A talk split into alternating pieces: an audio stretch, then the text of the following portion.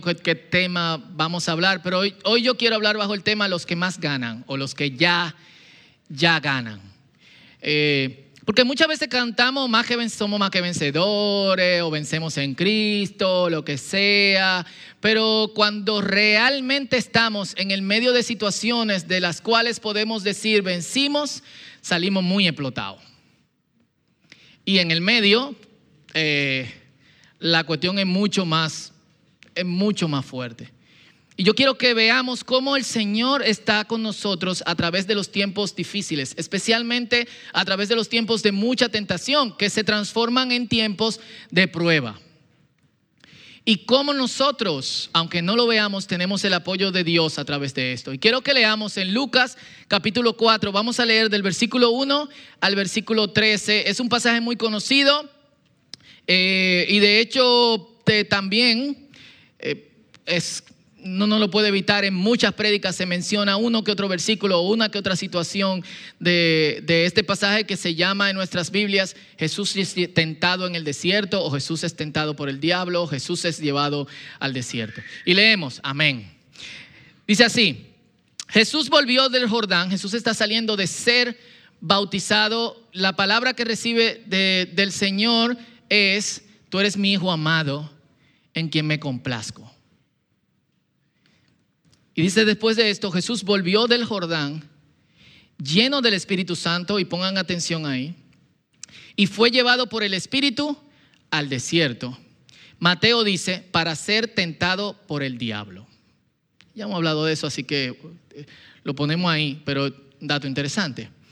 Allí estuvo 40 días y el diablo lo estuvo poniendo a prueba. Como durante esos días no comió nada, pasado ese tiempo tuvo hambre. Entonces el diablo le dijo, si eres el Hijo de Dios, di que esta piedra se convierta en pan.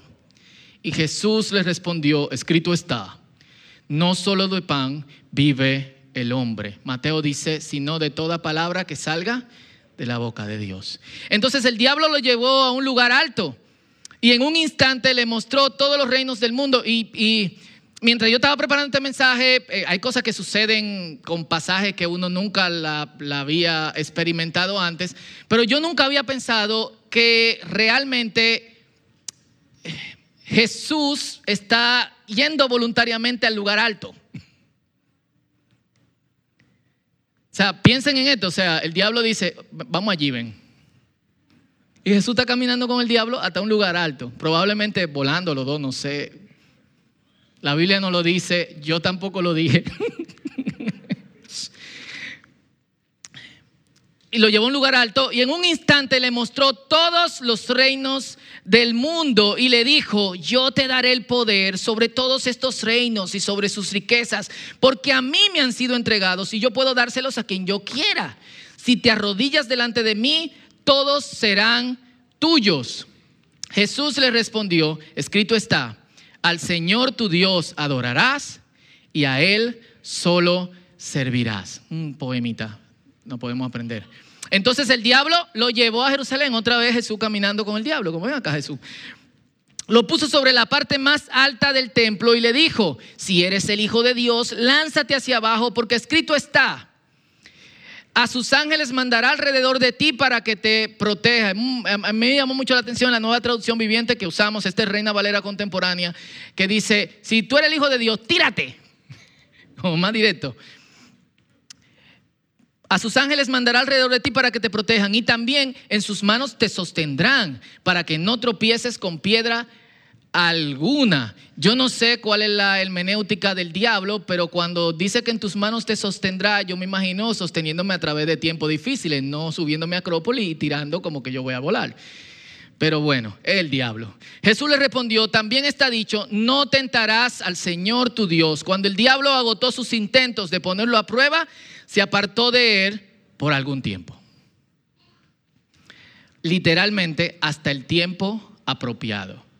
Y, si leemos las escrituras, todos los evangelios, nos vamos a dar cuenta, Mateo, Marcos, Lucas son los únicos que registran la tentación de Jesús. El diablo no volvió a tentarlo, aunque tuvo encuentros con entidades satánicas, no volvió a tentarlo o a probarlo hasta el momento justo antes de su muerte. Por eso hace sentido lo del tiempo, lo del tiempo apropiado. Y algo que se revela en el, relato de, de Lucas es que Jesús no es tentado solamente en estas tres cosas que acabamos de ver. Que transforme las piedras en pan, que se le entreguen todos los reinos de la tierra y que se tire para ver si Dios lo apara. Jesús es tentado durante 40 días, es decir, continuamente durante su tiempo en el desierto, Jesús estaba siendo visitado por el diablo o probablemente el diablo estaba sentado ahí como como ideando qué es lo que iba a hacer, parándose y luego entrándole, entrándole a Jesús. ¿Por qué solamente se nos mencionan estos tres? Probablemente porque eran los más eh, relevantes, pero estaba siendo continuamente eh, atacado y de hecho debe llamarnos la atención que la primera tentación es introducida con si en verdad eres el Hijo de Dios. Y la última tentación también es introducida de la misma manera, porque sobre todo está siendo tentado la identidad de Jesús. Y Henry Nowen, eh, un autor ya muerto de vida espiritual, hace, hace años que murió, muy buenos libros, tiene uno pequeñito, se llama Out of Solitude, no sé cómo se llama en español, pero creo que Vida en Soledad, para los que lo quieran leer, lo pueden leer en una hora, dos horas. Él dice que Jesús es tentado en estas tres cosas primordialmente. La tentación, estas son las tres formas en que ve la tentación. La tentación de ser relevante, la tentación de ser poderoso y la tentación de ser espectacular. La tentación de ser relevante, la tentación de ser poderoso y la tentación de ser espectacular. Ser relevante como tú no haces señales. Dale, transforma esta piedra en pan, tú tienes hambre. Ser poderoso, te doy todos los reinos de la tierra. Y ser espectacular, tírate, que todo te vean volando y que Dios te apare y sus ángeles. Probablemente Dios lo iba a hacer porque los propósitos de Jesús todavía no se habían, no se habían cumplido. Algunas personas como que eh, tienen una imaginación bien... Eh, bien interesante y dicen, y si Jesús hubiese aceptado una de estas tentaciones, Dios sale de Jesús y queda totalmente su cuerpo. Bueno, eh, no creo que existía esa opción. Jesús tenía que vencer sí o sí. Y si le damos un poquito de cabeza a estas tres cosas, nos vamos a dar cuenta que todas son boosters de la personalidad. Todas son cosas que impulsan nuestra personalidad para que nos sintamos mejor. Y son exactamente, y aunque no voy a pasar mucho tiempo ahí, merecen que lo comentemos, son exactamente las cosas con las que nosotros lidiamos día a día. Ser relevante en nuestro trabajo, ser relevante delante de nuestros hijos, ser relevante en nuestros estudios, ser poderoso. Todo el mundo quiere tener, aunque sea un chin de poder en algo. Todo el mundo quiere cambiar alguna cosa. Todo el mundo quiere tener esa, esa capacidad. Y a todo el mundo le gustaría hacer alguna cosa espectacular que alguien le diera like. ¿Sí o no? Luchamos con esto todo el tiempo. Pero sobre todo, eh, eh, y, quiero que lo veamos en ese sentido, cuando somos tentados, algo más está en juego que solo vas a pecar. Lo repito, cuando somos tentados, algo más está en juego que solo voy a pecar. Hay cosas mucho más profundas, mucho más profundas que eso. Si vemos la tentación simplemente como un juego del diablo o de quien sea para hacernos caer en pecado, no tenemos el punto de vista completo. Y, vuelvo ahí ahorita. Algo sumamente importante sobre el pasaje que usualmente no se, no se destaca. Jesús entra al desierto. No solamente es dirigido por el, por el Espíritu al desierto, sino que entra al, al desierto lleno del Espíritu. Cuando yo conjugo esto con para ser tentado por el diablo, yo, y perdonen mi, imaginación y de ver un poquito más en el pasaje, yo me imagino al Espíritu Santo diciéndole a Jesús, hey, eh, ¿quieres verte con Satanás?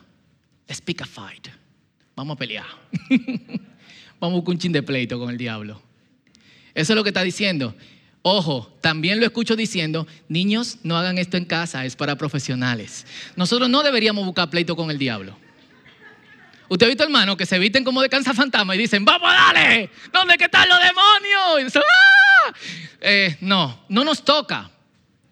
Eh, y de hecho, hay una prédica que tuvimos en una serie de Efesios y, pueden eh, escucharla, lo vamos a poner. De hecho, le pido a, los muchachos que nos ayudan con redes sociales que lo pongamos como link debajo de esta, de esta prédica. Hablamos de la lucha espiritual.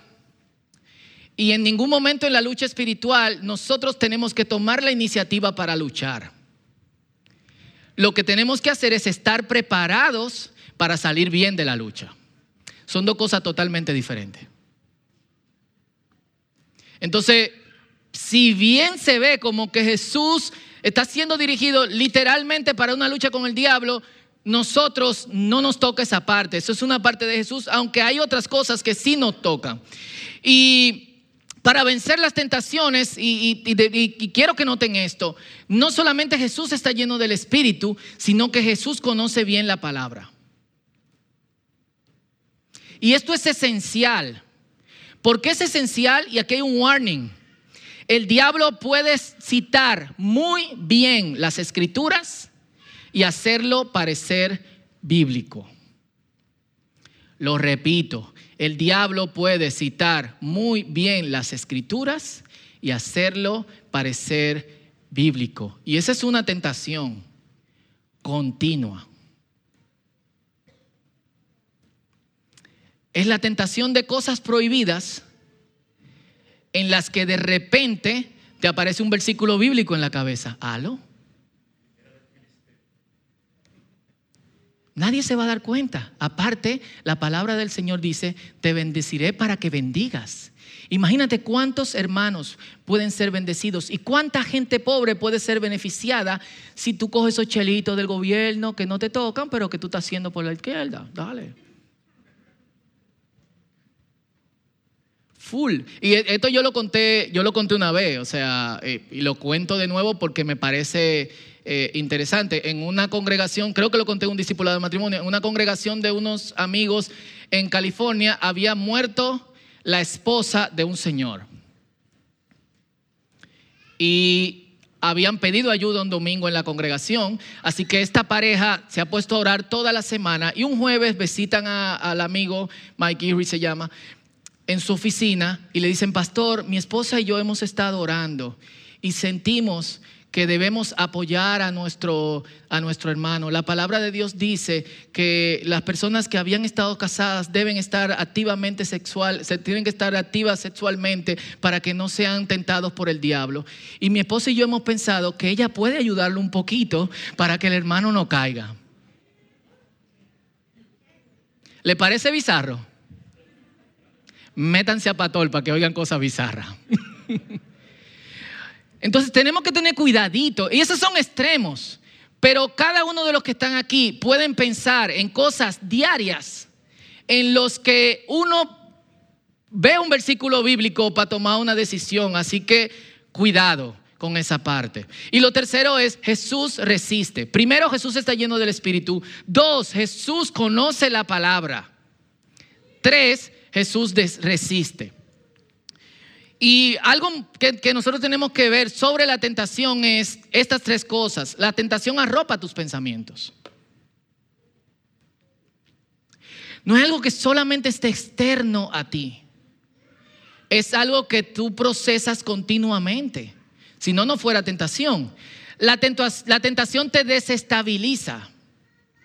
Y tercero, la tentación te excita. Nadie, a mí no me tentarían con una Toyota. Pues a mí no me gusta la Tayota. El diablo dice mata y come. Eh, dime, apártate de mí, Satanás, no me gusta la Tayota. Nos tientan con cosas que nos gustan. Y arropa nuestros pensamientos para que sea de manera continua y nosotros busquemos la justificación de cómo hacerlo y pensar que todavía estamos bien con el Señor. Y tenemos que tener cuidado, cuidado con eso. Y por eso la tentación se vuelve relevante para la vida del creyente. Se vuelve relevante porque somos tentados específicamente en información, en cosas que nosotros podemos caer, que nos gustan, que, que nos da placer y que imaginamos. Y en esto se tientan estas cuatro cosas. Tu identidad, tu fe, tu dependencia de Dios y tu sumisión de Dios. Este es el punto de todo. Cuando somos tentados, el punto de Satanás no es que caigamos en pecado. Es que nosotros dudemos que somos creyentes. A honestidad, y levanten la mano, no importa. ¿Cuántos han sido tentados de manera continua hasta por 40 días con algo y caen dos o tres veces y en una de esas veces han dicho, yo no debería seguir en esto? Esto no es para mí. Levanten la mano. Tu identidad. Full. La pueden bajar. Legal. Yo no debería hacer esto. ¿Por qué? Porque estoy cayendo una y otra vez. El punto no es el pecado. Tu fe. y pudiese hacer la misma pregunta. Tu dependencia de Dios, porque la tentación nos llama a nosotros a hacer cosas que es Dios que le toca hacer por nosotros. O cosas que Dios no nos ha ordenado o que no nos ha dicho que deben pasar o debemos hacer en este momento. La tentación es siempre hacer la cosa de Dios, pero de maneras contrarias a Dios. Y cuatro, obviamente tu sumisión a Dios. Y esto es lo que está en juego. Y me gustaría que nosotros elevemos nuestros pensamientos sobre la tentación para que tengamos un punto más objetivo y sepamos que luchando que estamos. Es una lucha que no debemos de ir a escoger, es una lucha que yo no quiero, ¿tú la quieres? No, ¿quién quiere estar cogiendo lucha? Nadie. Pero es la lucha que en la que continuamente eh, nos vemos. Y en esa lucha no está en juego si tú pecas o no, sino quién tú eres. Si tú realmente tienes fe, tu dependencia de Dios y tu sumisión. Y vienen en duplas, porque cuando es tentada tu identidad, es tentada tu sumisión a Dios. Porque cuando tú dices, yo no debería seguir en esto, yo no debería ser cristiano, yo no debería hacer tal o cual cosa, el próximo paso es desometerte de Dios. Entonces tu identidad y tu sumisión vienen en dupla, tu fe y tu dependencia también. Porque cuando dice, no voy a esperar en Señor, yo debería hacerlo yo. Después de todo, Dios me dio la capacidad. Versículo bíblico, hemos sido creados a imagen y semejanza de Dios. Tu dependencia de Dios es tentada. Entonces no es como una, dos, tres y cuatro, es como dos y dos.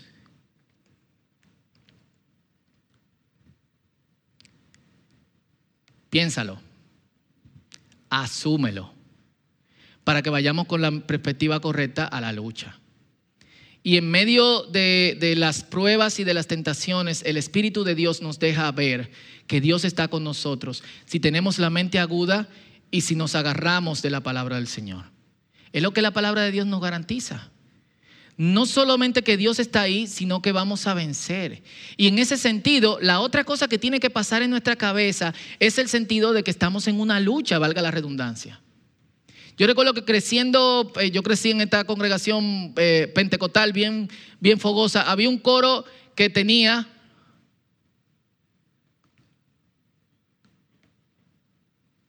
Quince palabras. Y era lo único que decía, lo cantábamos por dos horas pero hay que luchar, pero hay que luchar, con la espada en la mano y saberla manejar, pero hay que luchar, pero hay que luchar, con la espada en la mano y saberla manejar, pero hay que, cuando tú salías del culto, tú sabías que tú te ponías como a la defensiva, pasaba un motorista, lo que sea. E, y nosotros como creyentes hemos perdido esa conciencia de lucha que hay. Y hemos ganado una conciencia de comodidad. Porque solo se nos motiva, pero no se nos equipa. Y cuando estamos mal equipados, no queremos luchar. Es lo último que queremos. Pero estamos aquí no solamente para ser motivados. Hoy yo no solamente quiero que todos sepamos que Dios está con nosotros en medio de nuestra tentación, en medio de nuestras pruebas, que es lo que dice la palabra, sino que todos sepamos que estamos en una lucha continua. Y no solamente en una lucha continua por los derechos o de, los niños que van a ser abortados, por la moral, por lo que sea. Estamos en una lucha continua por nuestra vida eterna, por, por nuestra salvación en cierto modo, por nuestra identidad como creyentes. Perdón con lo que creen que, la salvación no se pierde. Yo no lo creo así.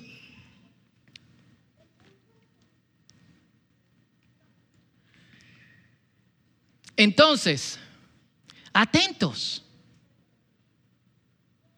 Atentos porque es lo, lo, lo, lo, continuo y no es si peco o no es yo quiero eliminar totalmente de la mente de Fausto, yo quiero eliminar totalmente de la mente de Ramón, yo quiero eliminar totalmente de la mente de María, que es hijo de Dios. Yo quiero eliminar totalmente que depende de Dios. Yo quiero eliminar totalmente que esté sometido debajo de Dios. Eso es lo que te en juego.